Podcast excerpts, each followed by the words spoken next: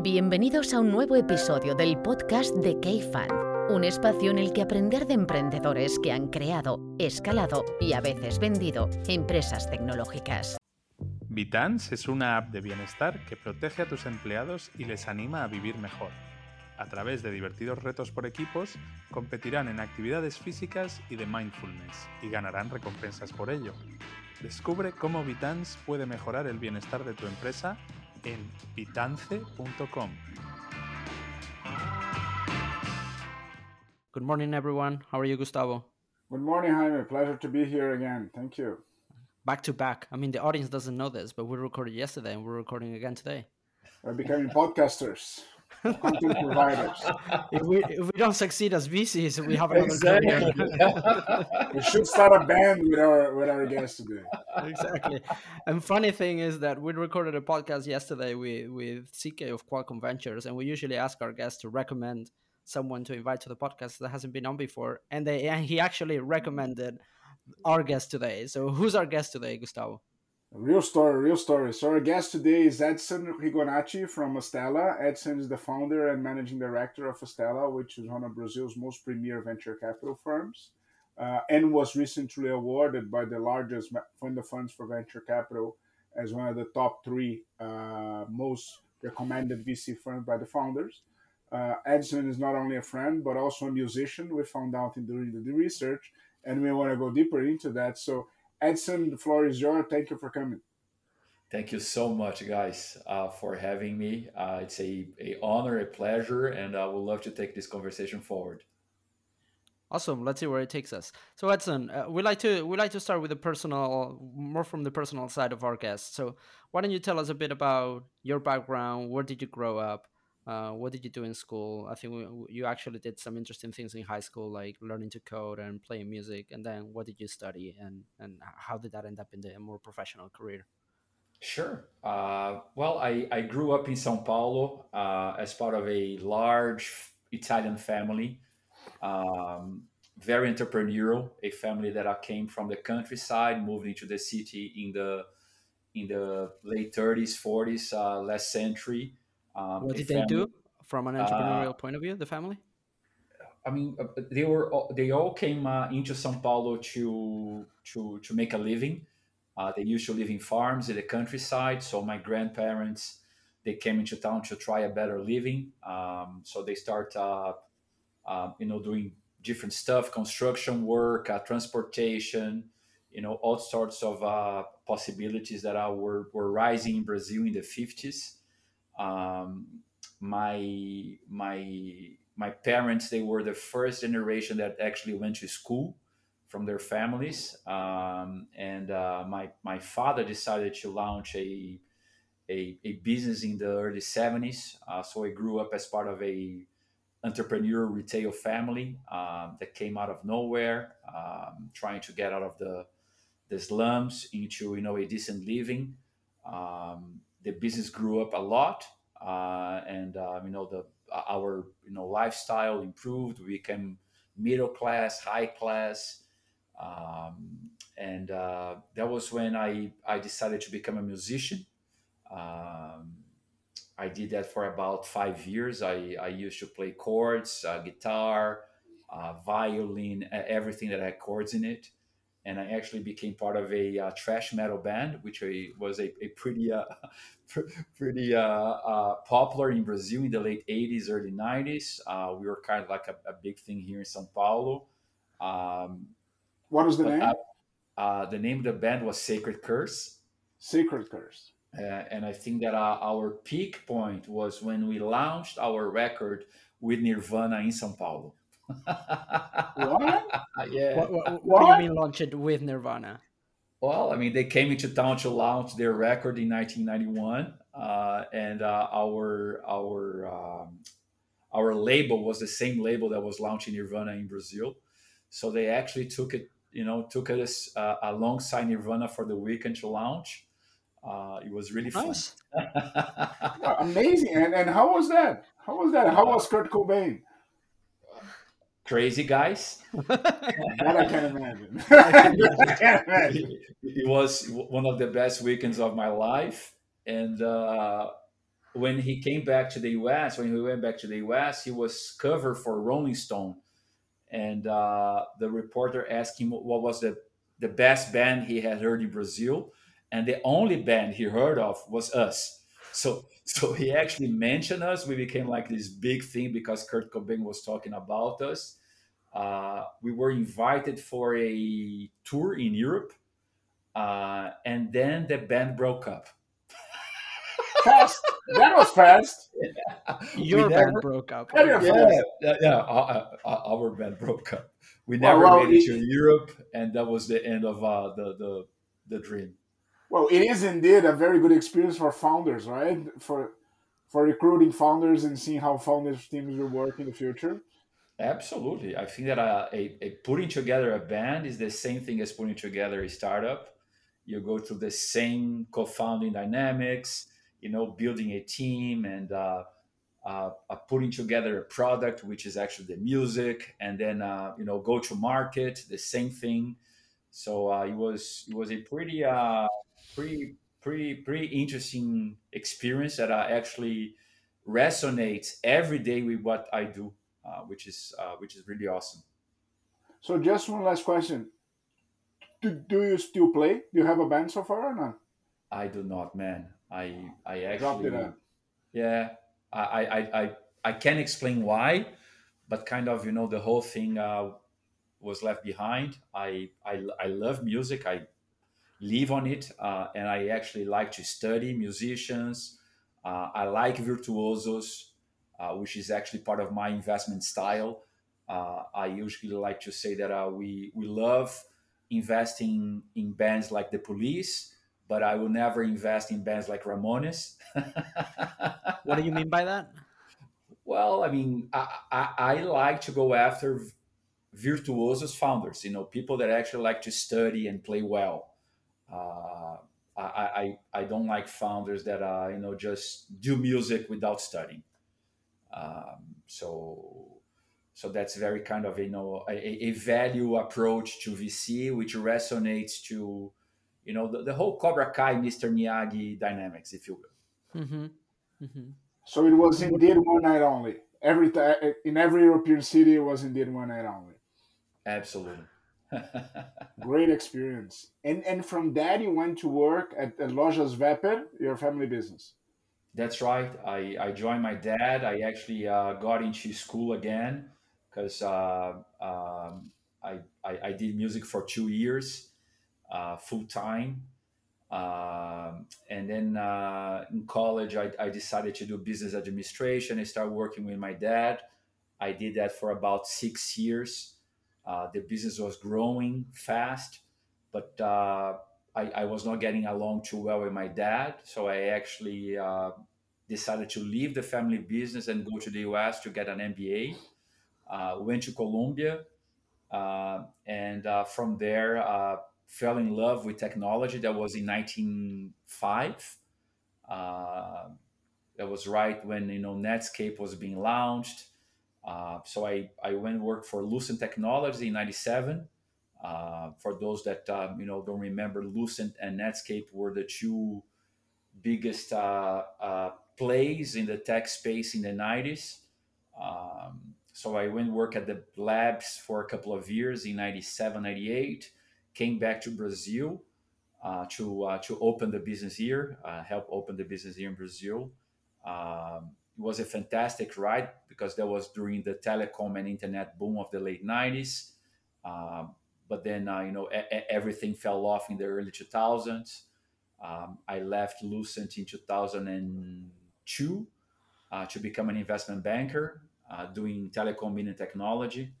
Uh, that was when I met Laura, my, my, my co founder. She was um, uh, an equity research analyst at CS, uh, covering TMT.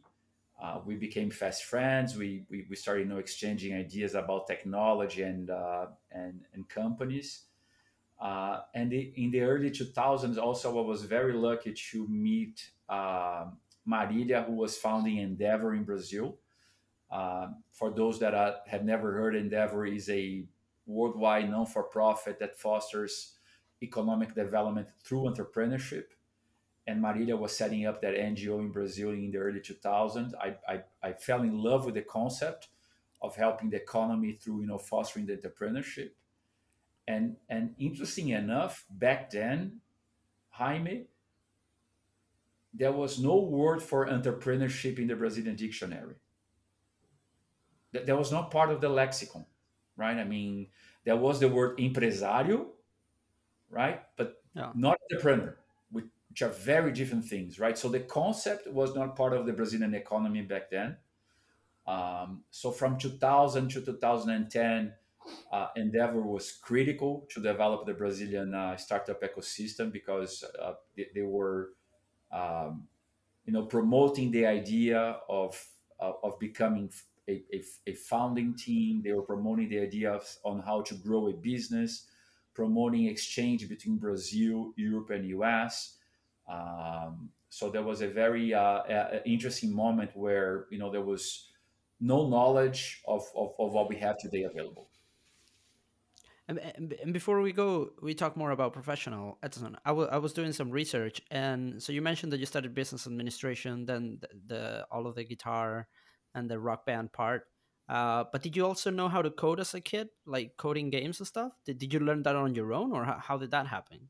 I learned on my own. I, I think that um, in the early 80s, uh, you know, uh, when the whole BBS movement was starting, uh, for those not young enough, BBS were you know the the internet service providers of of that age.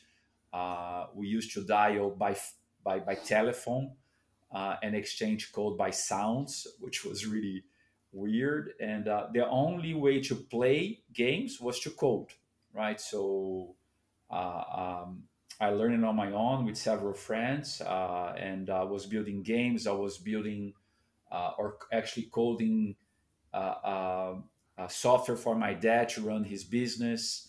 Um, so, so, so yeah, that was a big part of my um, of my development. Uh, learning to code. I started with COBOL, and then I moved into basics. Thank God. So so, but so but you never. You, why sorry, didn't you but, as a coder? I, I was going to ask the same. Yeah, exactly. What was that? Why didn't you stay as a coder? I mean, you were a successful uh, uh, musician. Then you went to the family business. Of course, going from an, an, European tour and Nirvana and everything to the family business must not have been an easy call. Uh, why did you go coding, or at least after Lucent? Well, I mean, the, the, the coding thing was really intellectual, uh, and, and, I really liked doing it. But I actually liked more the, the business part of, of, of running a business. Um, so so I, I dropped coding when uh, we started, you know, hiring developers, you know, to build uh, the systems that I were required to run the family business.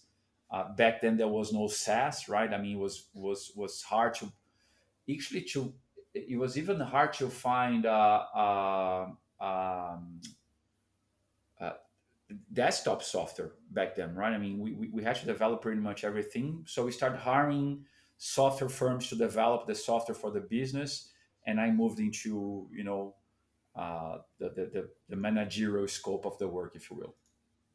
and Enhance the business MBA. Exactly. And then and then how was the boom and bust of the of, of the bubble? That's always a topic I like to cover because for us who were not there, I mean, it's something that we all read about, but we didn't experience it firsthand. Well, I, I think that to some extent is similar to what we're going through right now, right? So I, I think that at this cycle that we're going through for me is the third cycle uh, that I, I, I, have lived in the tech uh, space. Uh, I, I, think that uh, we have got to learn to live in cycles. Everything go up, everything comes down, right? Uh, and as long as you learn that that's how life is, how business cycles are, how technological cycles are, I think that uh, you you you become le- you, you become less anxious about it. Uh, but back then was a big thing, right? I mean, back then was was something. Uh, and there was actually a, a, a, lot of things packed together in a couple of years. There was the the, the, the dot com bust, but there was also the Twin Towers at the mm-hmm. same time. Right? I mean, so so those were you know a couple of pretty scary couple of years. Um, and, and that was actually when the Chinese actually took over the hardware space. Um, and, uh, and and I think that the combination of all of that was was really was was really striking about that that, that particular time in history. So and then you went to become an uh, an investment banker at Cicerone. Uh, right. As I understand, you founded Cicerone, right? That's right, an investment bank boutique focused on TMT in Latin America. And how did you evolve from Cicerone to becoming an investor? Um, how did that play out? Is is is not as necessary common uh, as one would think. Well, I, I think that uh, investment banking to me is a very uh, formative experience. Uh, you, you you learn how to pitch. Your life as a banker is to put together, you know, thousands of pitches uh, for potential clients, for companies that are you're either buying or selling. Uh, your job is to become an expert in valuation, valuing businesses, uh, and uh, defending the value of businesses. So those two experiences were extremely critical to me.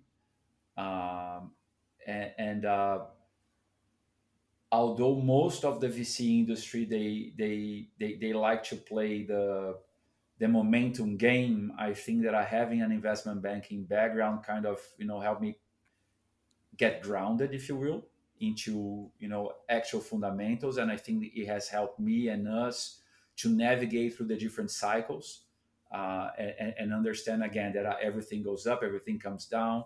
Uh, value is value. Uh, yes, we are not financing cash generation company when we're a pre-seed investor, but eventually that business has to become a cash generator business, right? So, so all of that, I mean, to me is is is, is critical as part of uh, you know creating the genesis of a company that is going to become successful. And, and, and how was beginning Astella? And and and so just to think, I don't know if you know Jaime, but our, our, most of our listeners won't. But that was like a founding moment in Brazilian venture capital uh, a dinner or a trip hosted by 500 startups to Silicon Valley. Uh, and, and what, was that already at Astella or still at Cicerone or, or transitioning? No, we were. Uh, you're absolutely right. And actually, we, we put together a an ebook about the the history of the Brazilian ecosystem. I'll send that to you guys so you can share with your audience. Uh, but uh, we we found Laura and I founded Astella in 2008 um, I think that uh, Eric from Mona Monashees had founded um, in 2006, if I'm not mistaken. Um, Kaszek was founded in 2010. Um, Redpoint 2011. So, so, so, so, so that was when you know the the cloud was was actually you know getting to our lives. Uh, VC was was becoming hot again in the US. Uh, there was a, lot of interest from U.S. investors, you know, looking to Brazil as as a large economy. And you're absolutely right. I mean, that trip that Abedi from 500 startups put together was critical for the entire ecosystem. That was early 2010, uh, and that was actually when uh, we start seeing the flow of uh, investors, founders, advisors, consultants, you know, coming in and out of Brazil. Um, it, it, was a very special moment. I, I, I, for those that like soccer, football, uh, I, I, think that I back then was like you know playing uh, with. I, am not sure how to say that in Spanish or even English, but uh, you're playing Várzea, right? I mean, you're playing. There's like a third tier or fourth tier thing. Exactly.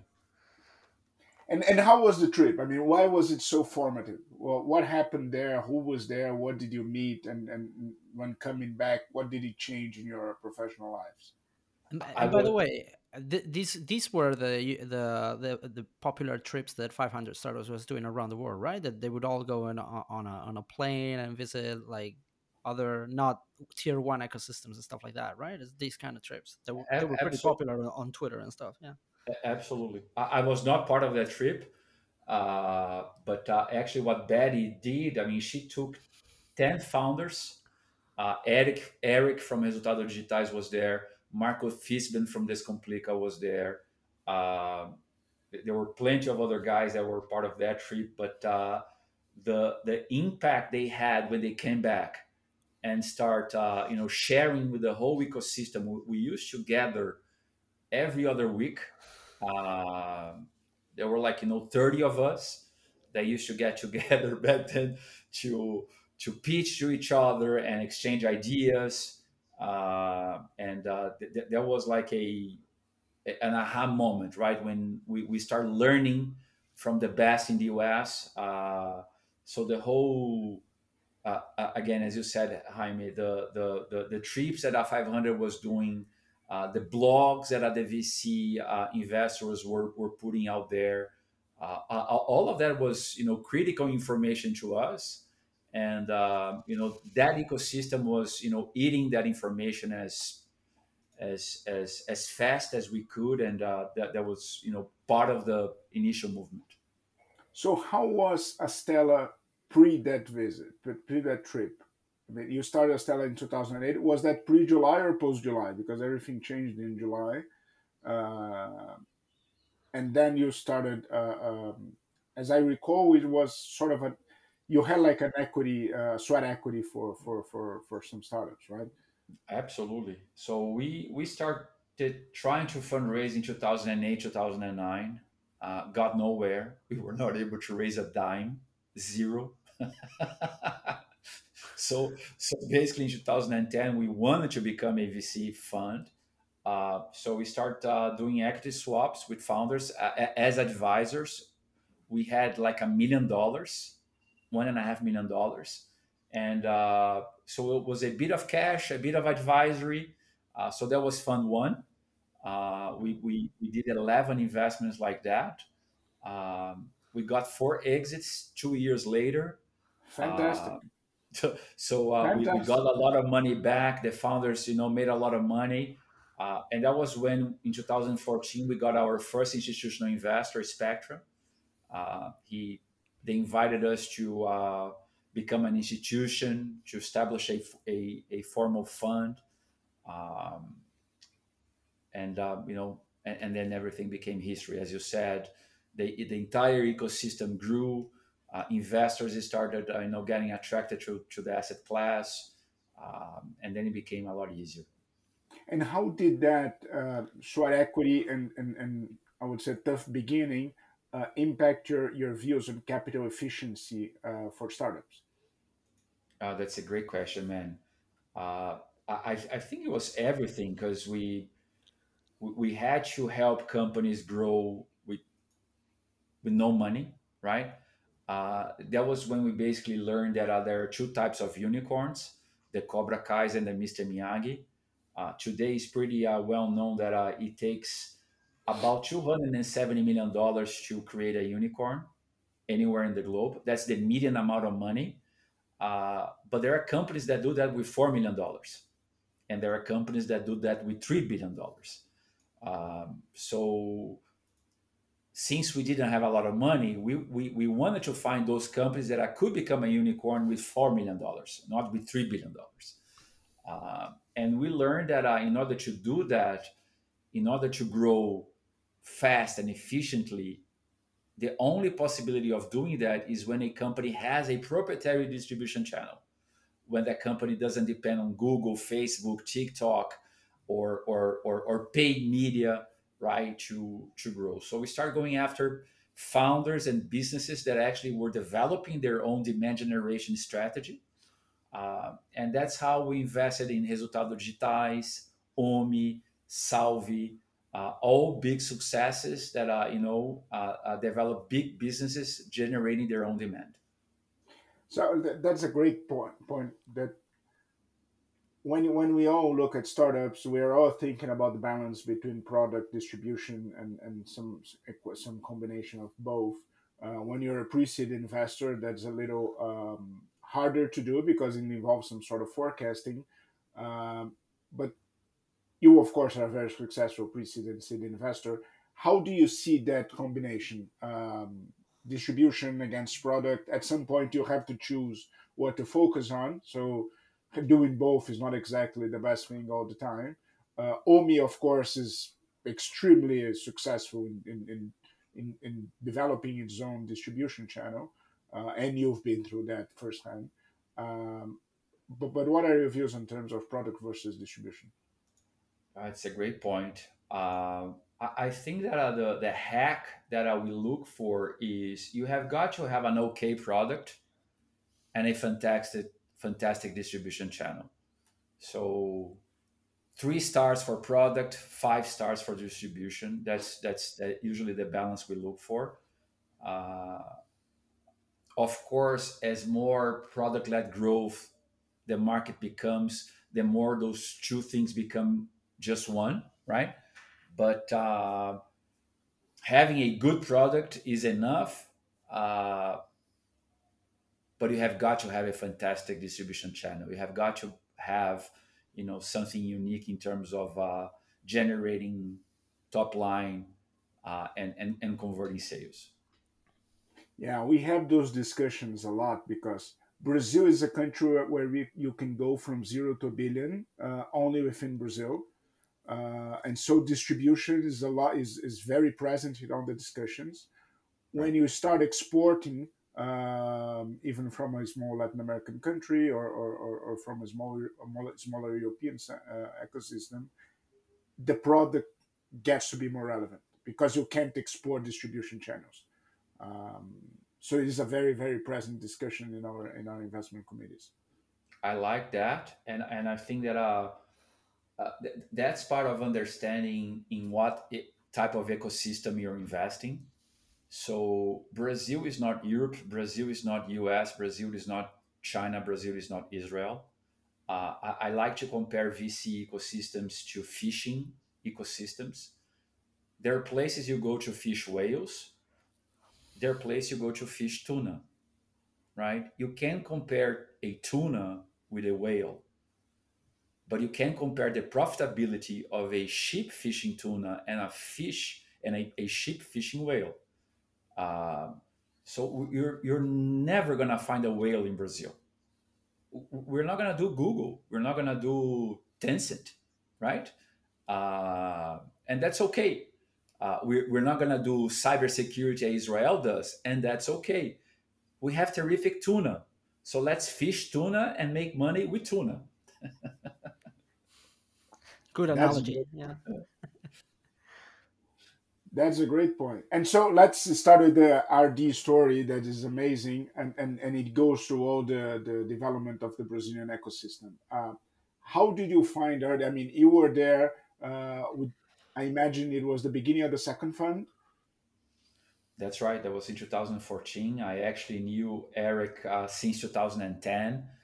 Uh, and, and, that's something that uh, Laura and I have learned from our days mentoring Endeavor uh, we did so much mentoring from 2000 to 2010 that mentoring became our top funnel strategy.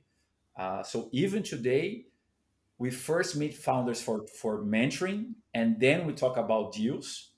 Uh, and so, so, so, that became our origination machine, our proprietary distribution channel, right? So we, we, we meet with about 100, 120 new founders per month about a thousand, 1,200 uh, uh, new founders per year through mentoring, either one-on-one calls or you know uh, uh, uh, talks that we do online and uh, events that we participate. So, so we think education is a big part of our business, and that's how I met Eric at, at RD Station. That's how I met Marcelo at Omie. Daniel uh, at uh, at Salvy mentoring. What uh, I'm just going to stop you there because it's a very interesting point.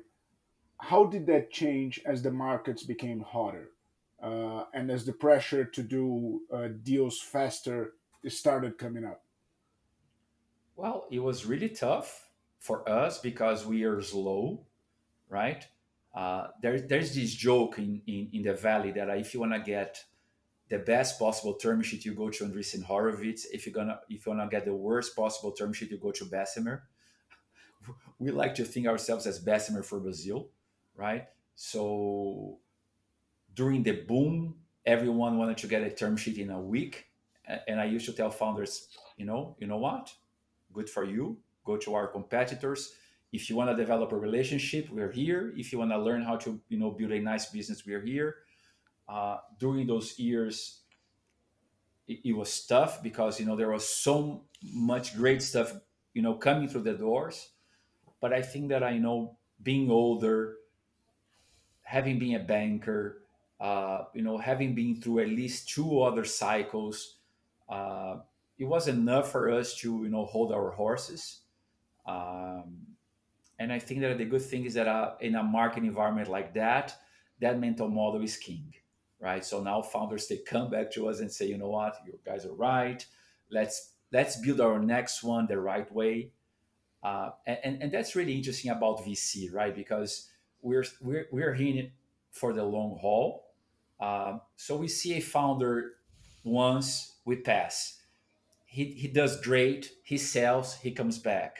We see a founder twice, he fails, and then he comes back, right? So it's a long term thing, it is a relationship business. Uh, if you have patience, I think that you can do great. Good. Yeah, no, I was gonna say that I think we I think we all went through that in 2021 where I mean and I think I mean kudos to you Edson if you were able to to stay uh to stay true to the principles because I think a lot of us uh, and I think we, I mean, we as well at Kfund, I mean, we did some of those deals where things, where the new normals seem to be to, to rush things and ru- rush decision making, and I think that that increases the chances of making the wrong investment decisions. Uh, but I think uh, I think all of us, or most people in the industry, we actually welcome the current times of being able to actually know a team and know a founders, and, not do everything through Zoom or Google Meet, and actually got to spend time with the with the founders because uh, I think it's good. It's good to learn from one another, especially when you're going to enter a, a, a long relationship for sure. Absolutely. So going back to, to RD, so you met him through education, and at some point he started a company. He started a company, and you were mentoring there, and he was started fundraising. That's right. Uh, uh, when when he first fundraised, uh, we, we, didn't have a fund yet, so I, I I tried to get Eric into a equity swap advisory thing. He said, "No, I need money." so, so, so I worked my butt off to get the money uh, uh, until we fundraised Fund Two, um, and then we were able to um, to to to get a seat at the table. Uh, but but even before investing, you know, I, I was part of the company day to day. You know, I, I I helped them you know find their first clients, develop the product, um, and again, that's what you know is so rich in terms of, of, of, of investing in founders, right? I mean, you were actually part of the day to day operations, you're learning. Um, and, uh, and, and, and that's the most exciting part, right? I mean, being part of you know the, the incubation of new ideas of new products new distribution channels uh, that's really what excites us. And, and was it an early success or did it have to pivot? Did it have to transform into what it later became? No, I think that uh, he was right on in terms of of of his uh, uh, original product idea. Um, he was right in terms of his um, um, distribution channel, and in our opinion, what sets apart a efficient founder from a brute force founder is the ability to focus. I can I can trace back level of success and level of failure in our history over more than 50 investments to how focused the founders were at the right beginning. So those founders that had just one persona, one ICP, one product, and one distribution channels were infinitely better and infinitely more efficient in terms of growing than those founders that were, you know, on and off in terms of persona, on and off in terms of product, and on and off in terms of uh, distribution channels. Those either fail fast or they took a lot more money to get to the same place. So to us, focus is is absolutely king in terms of you know finding the right team and investing in the right companies. Which probably makes it harder to assemble a good co-founding team, right? It, it's, it's so hard to focus, man. So hard. And I understand as as a human being, uh, I usually tell founders that uh, everyone wants to invade Europe, but no one wants to pick Normandia, right?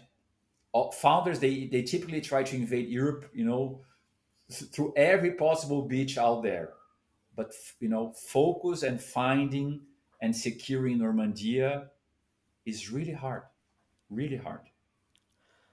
On the topic of focus, Edson, and and looking at it from the from the other point of view, which is the investor point of view, and this is something that we've discussed internally many other time. I mean, many times about focus or becoming specialized in a specific sector, business model. I think you guys, from what I read on the website, I mean, you, you invest in B2B SaaS, you invest in marketplaces and a few other types of business models or types of companies.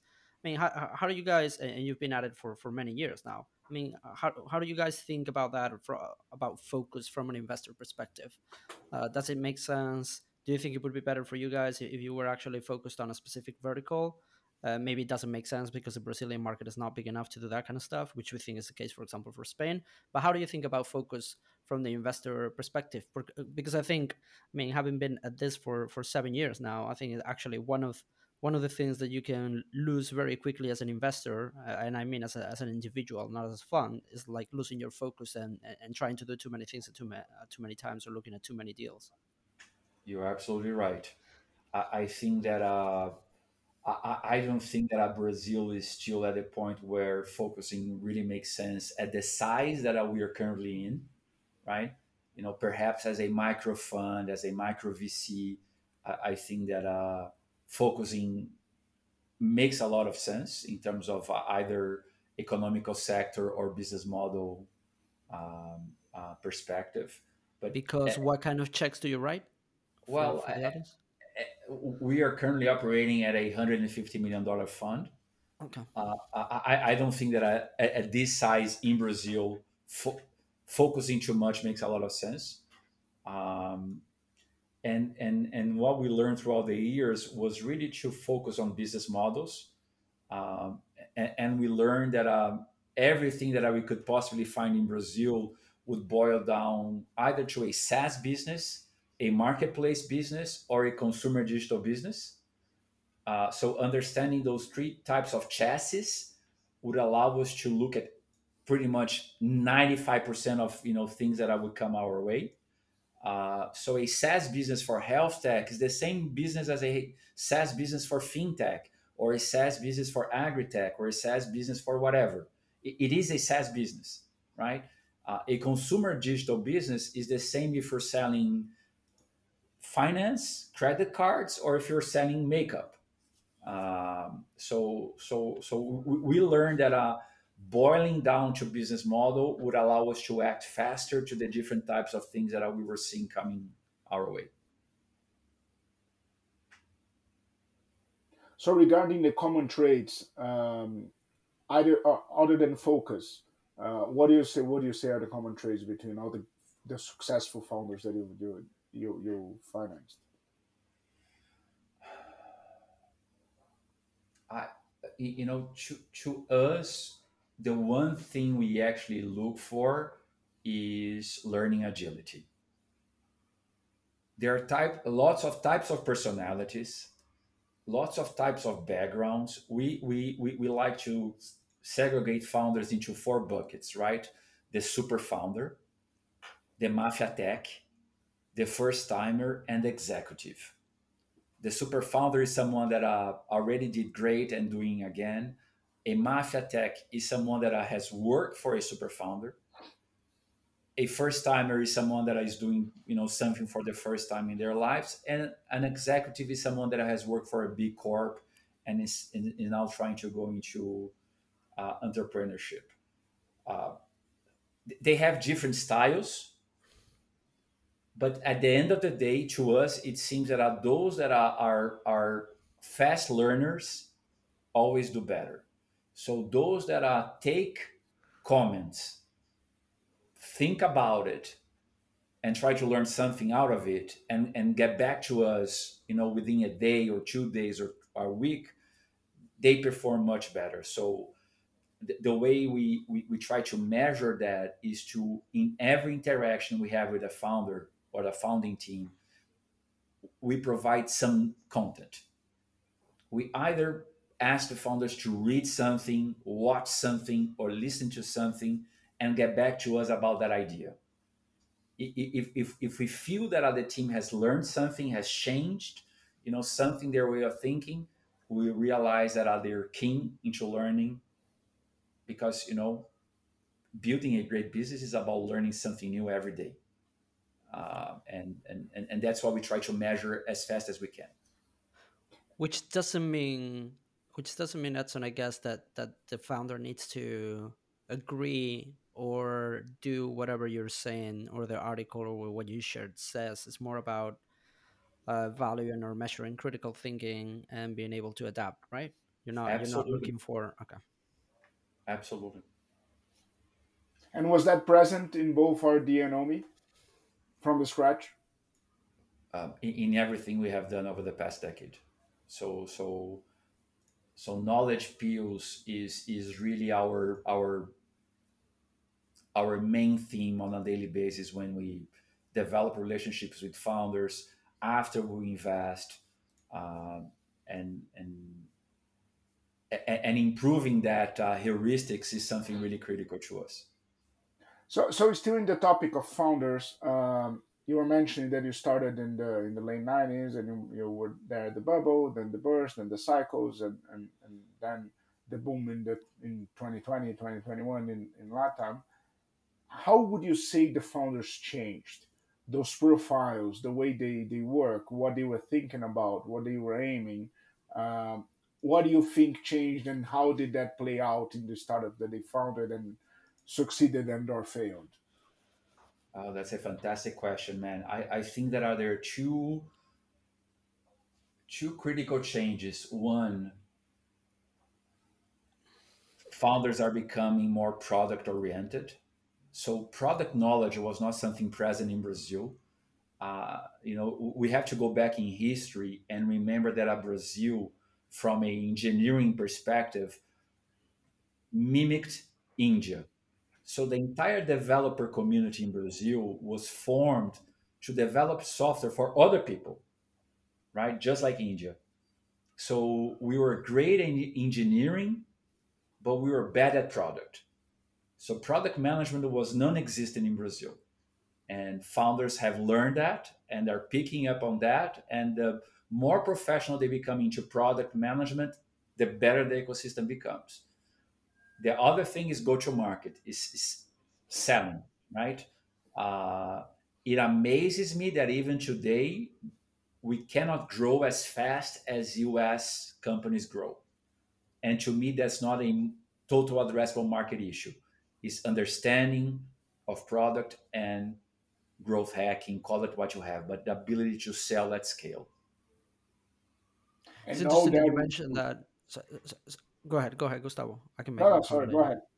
No, I was gonna say that it, it, it's it's interesting that you say that, Edson, because I mean this is something that I, that we discuss internally uh, often, which is that because I, I think what you said about being good at, at doing technology but not product was also the case. I mean, it is the case for many up and coming ecosystems, and it, it was definitely the case in, in Spain where product management. I, I, think no one ten years ago was talking about product management, and now people are. And, and, there's one thing that we still see with the compared to the U.S.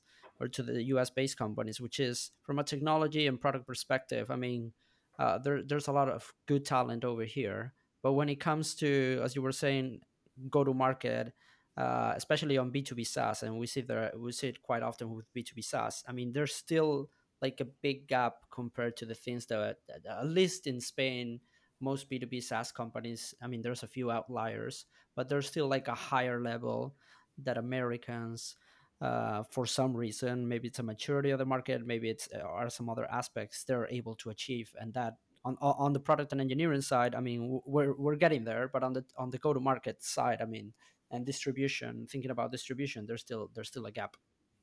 Huge. Same in Brazil, and uh, we we we can feel it that uh, you know the more uh, the more conferences, uh, the more you know uh, uh, company companies produce content about it. The the the the, the wider the audience gets the message, uh, and, and, that's why we we think that it is critical for you know things like Endeavor to to expand even further.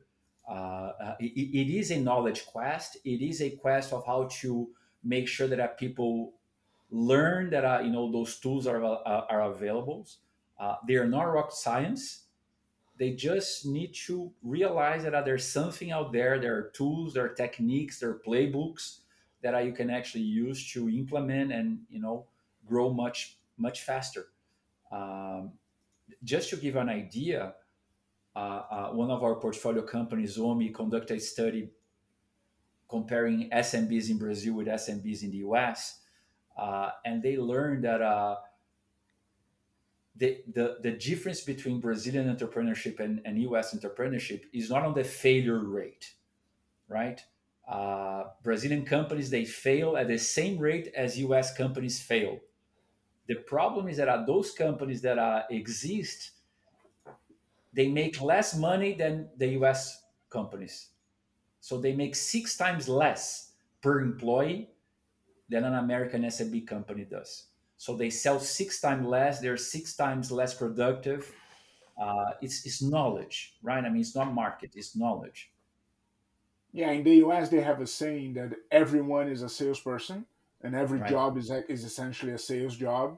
And I don't know how it is in Spain, Jaime, you can comment on that. But in Brazil, sales, uh, from an, if you're not a salesperson per se, is not them. I mean, the person he, he or she doesn't mingle with that, and it's it's weird. I mean, when you go to the US and you eventually find people at every dinner party, every every lunch, and everything selling whatever they can, even if they're the secretary or the CEO.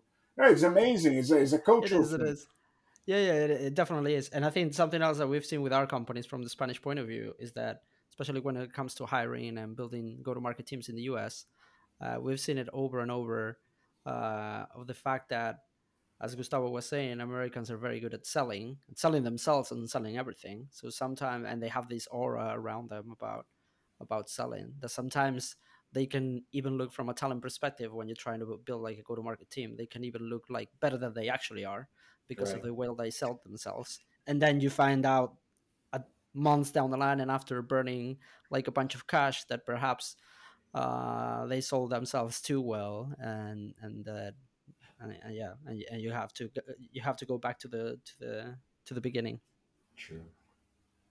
So when you look at the successful stories uh, from your view, how do you instill that? Um, because we, we have a lot of multinational selling in Brazil, uh, competing with all the big uh, uh, startups with all the bigger scale ups.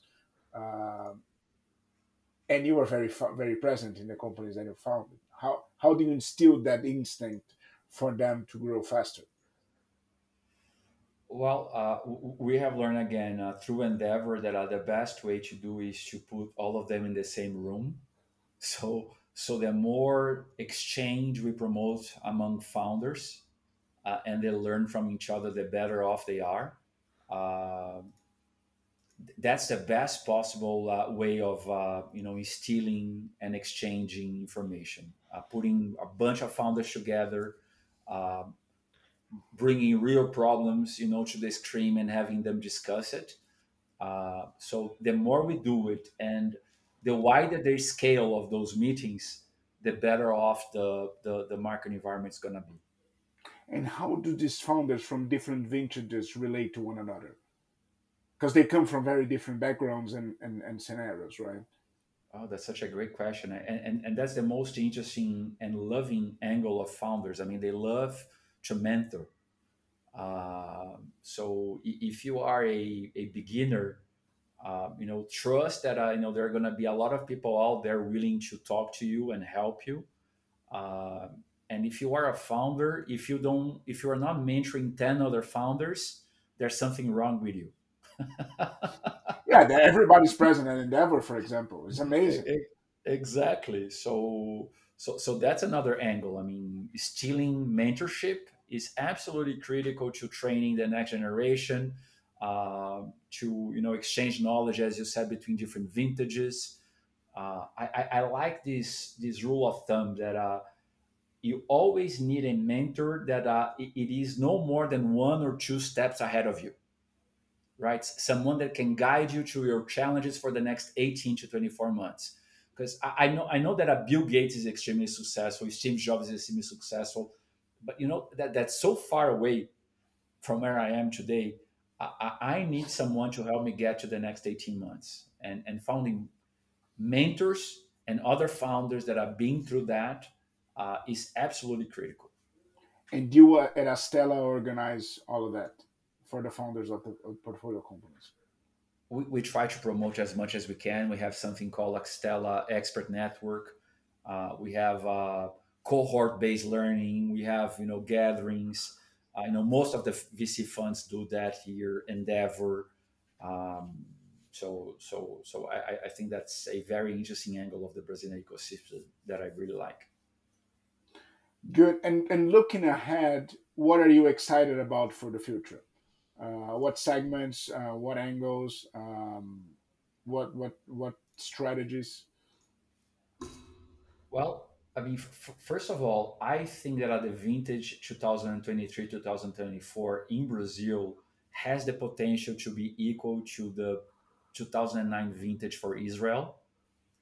Uh, 2009 vintage for Israel was the first vintage that I, we learned from our peers there was the first vintage when they start getting more second timers than first timers.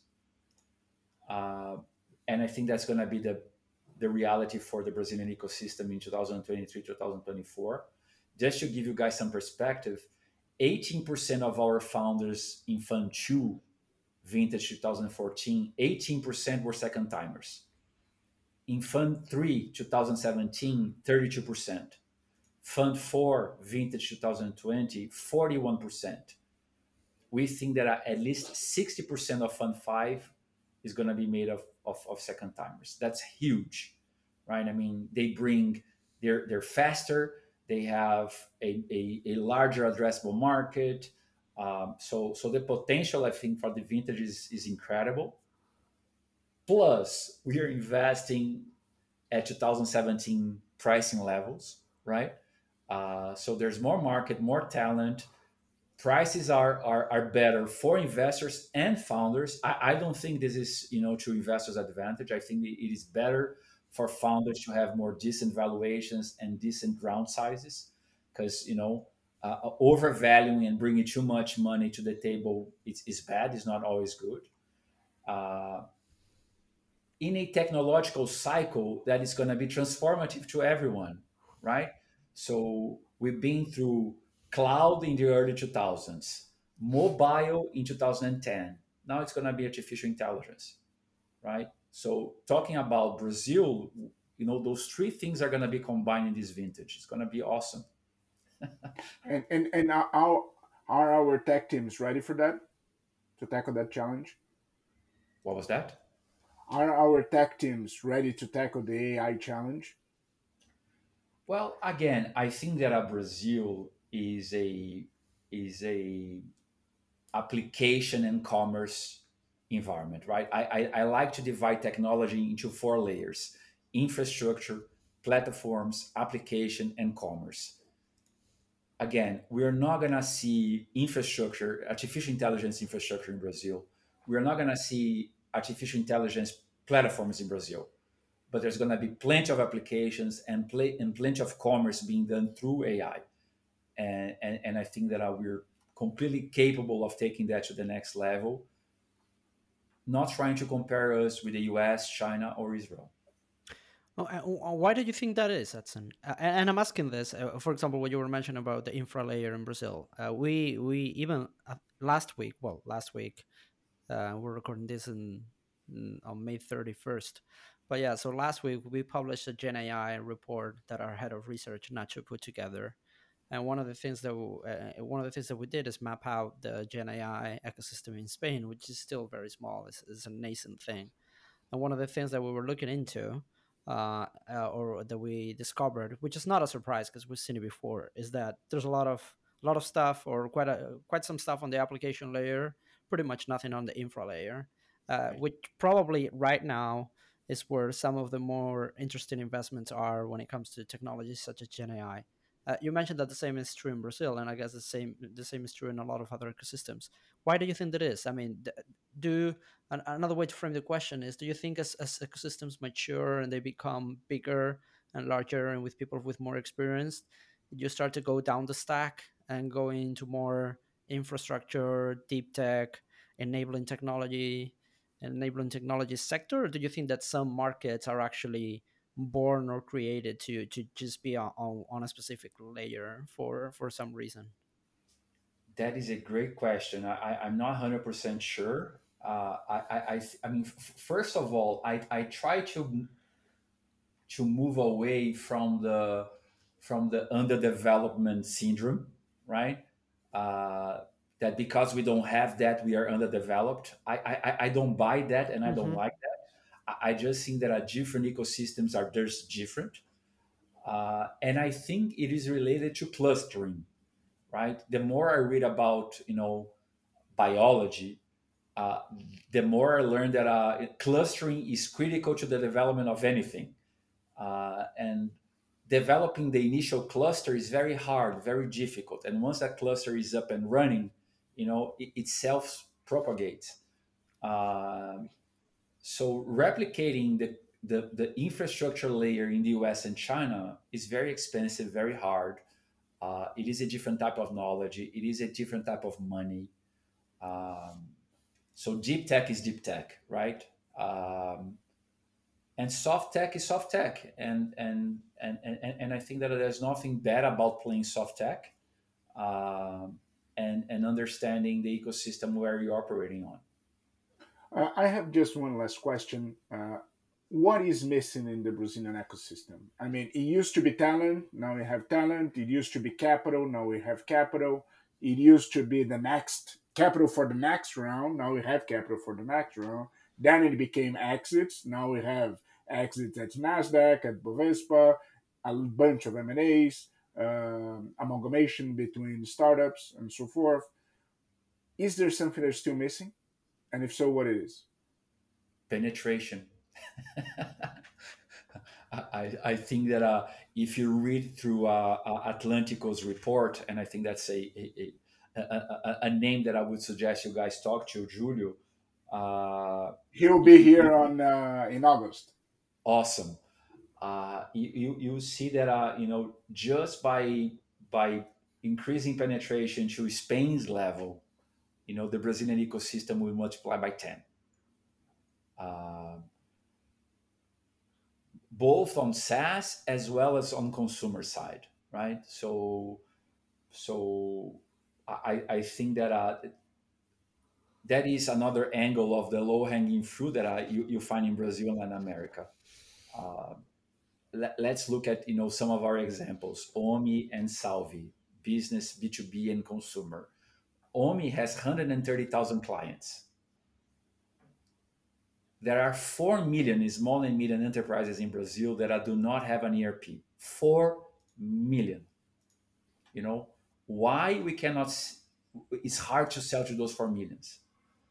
Uh, if you look at e-commerce in Brazil, you know, uh, why people are not buying more stuff online. Uh, so so, so, I think that's a critical question for Brazil uh, uh, in the next decade: penetration. Probably the neobanks and the delivery the, the delivery apps have been the first ones to tackle that, right? Because their absolutely. usage is unbelievable. Sure, absolutely. Before before we move or, I, or we move into the closing questions one last question. Uh, so you edson has has been at this for for longer than gustavo and myself combined actually for sure. I'm not sure if that's a good thing. So uh and, and in the audience i mean we have a lot of investors or people that want to join the the, the vc world in spain and also in latam uh, uh, when you, you you probably mentor young people as well, not just on the founder side, but also on the on the invest on the investment side. What kind of I mean, what two three tips, uh, based perhaps on lessons learned by yourself uh, in your career, uh, could you share? I, I think that uh you know the VC is a, an access class, not an asset class, right? Either you have access or you don't have an asset. Uh, so, so building your proprietary distribution channel as an investor is critical. So finding a way for founders to want you in their cap table is absolutely critical. So you have got to build a personal brand, a firm brand. You have got to be valuable for something, not just for money, right? Uh, so either you're too good in a particular sector or you know about go to market or you know about product or you know about company building but you have got to understand something that is critical for a founder to want you. Two you have got to have an investment thesis right? Going back to your point about focus in our profession. If you don't have a thesis, you start looking at, at everything, you get lost into the myriad of opportunities. Uh, so a thesis are gonna have help you narrow down to the things that you're really good at, and, and only invest in that you know uh, uh, uh, angle of expertise. And the third thing is you have got to develop an investment process, an investment system. Uh, it has got to be something that is written uh, that you can see evolving over time. Um, because, as you mentioned before, we, we, we, we get carried away by the moment, you get carried away by our peers, we get carried away by, you know, founders. Uh, so without a process, it's really tough to become or to leave sober, if you will. Uh, so, so those are the three things that I would recommend, you know, uh, to, to anyone that uh, is interested in investing in founders anywhere in the world. Thanks to Tom for those. So cl- closing questions. Uh, can you recommend us Edson uh, a book or some form of content? Can be startup related or not. Could you also recommend us someone to invite to the podcast that hasn't been on before? Cool. So I, I, I already talked, uh, I spoke about Julio Vasconcellos. I would rec- recommend you guys to bring Martino Bagini. Uh, he was a former partner of ours in Brazil. He moved to Italy. Uh, he was an angel at Docebo and then be- became a COO of Docebo. Uh, and uh, they become the you know the biggest SaaS company out of Italy. Uh, did an IPO in Nasdaq Canada. great guy for you you guys to compare Brazil, Europe. Um, and the other name would be Paulo Veras uh, from 99, 99 Taxis, the first uh, Brazilian unicorn. Um, he was a, a, a four-time founder before founding 99. So he failed four times before actually hitting big one. Um, big example. Yeah, we just we have to have Paulo here. We just co-invested in him yesterday. Uh, we have to have him as a guest. He's amazing. Awesome. And in terms of literature, I, I, I would recommend something very different from uh, uh, what you know typically other investors recommend. I would recommend founders to go through the Bible. I wasn't expecting that one. I wasn't expecting. It's valid, though. It's very valid. Well, I mean, not only as a religious uh, thing or spiritual thing, which I like, but from a company building perspective, replicating what uh, what uh, what Moses has done in the desert is is very similar to you know what we go through building a company, uh, and then did what Paul did to spreading Jesus' message is one of the most brilliant examples of distribution channels that I have read in my life. Right? I mean, he deliberately went after existing mosques to spread Christianity.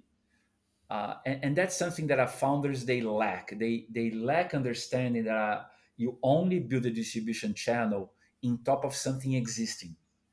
And I'll give you a, a, a, a, a, modern example Henry Ford. Everyone thinks of Ford as being a talent for developing the production um, uh, mentality. But what, what was really re- brilliant about Ford was that he transformed the small stores that used to sell and repair carriages into dealerships. So he tapped into something existent to develop his own distribution channel. Um, so those are, you know, really two interest part of this the Bible story that I really like, and I think it's it's it's pretty telling for founders. That's great. We started the podcast with analogies between trash metal bands and, and investing and startup founding, and we end up with the Bible and and, and founders. I think I think the audience would was not expecting that at all, but, but pretty interesting certainly. Edson, uh, thanks a ton for your time. It's been a real pleasure.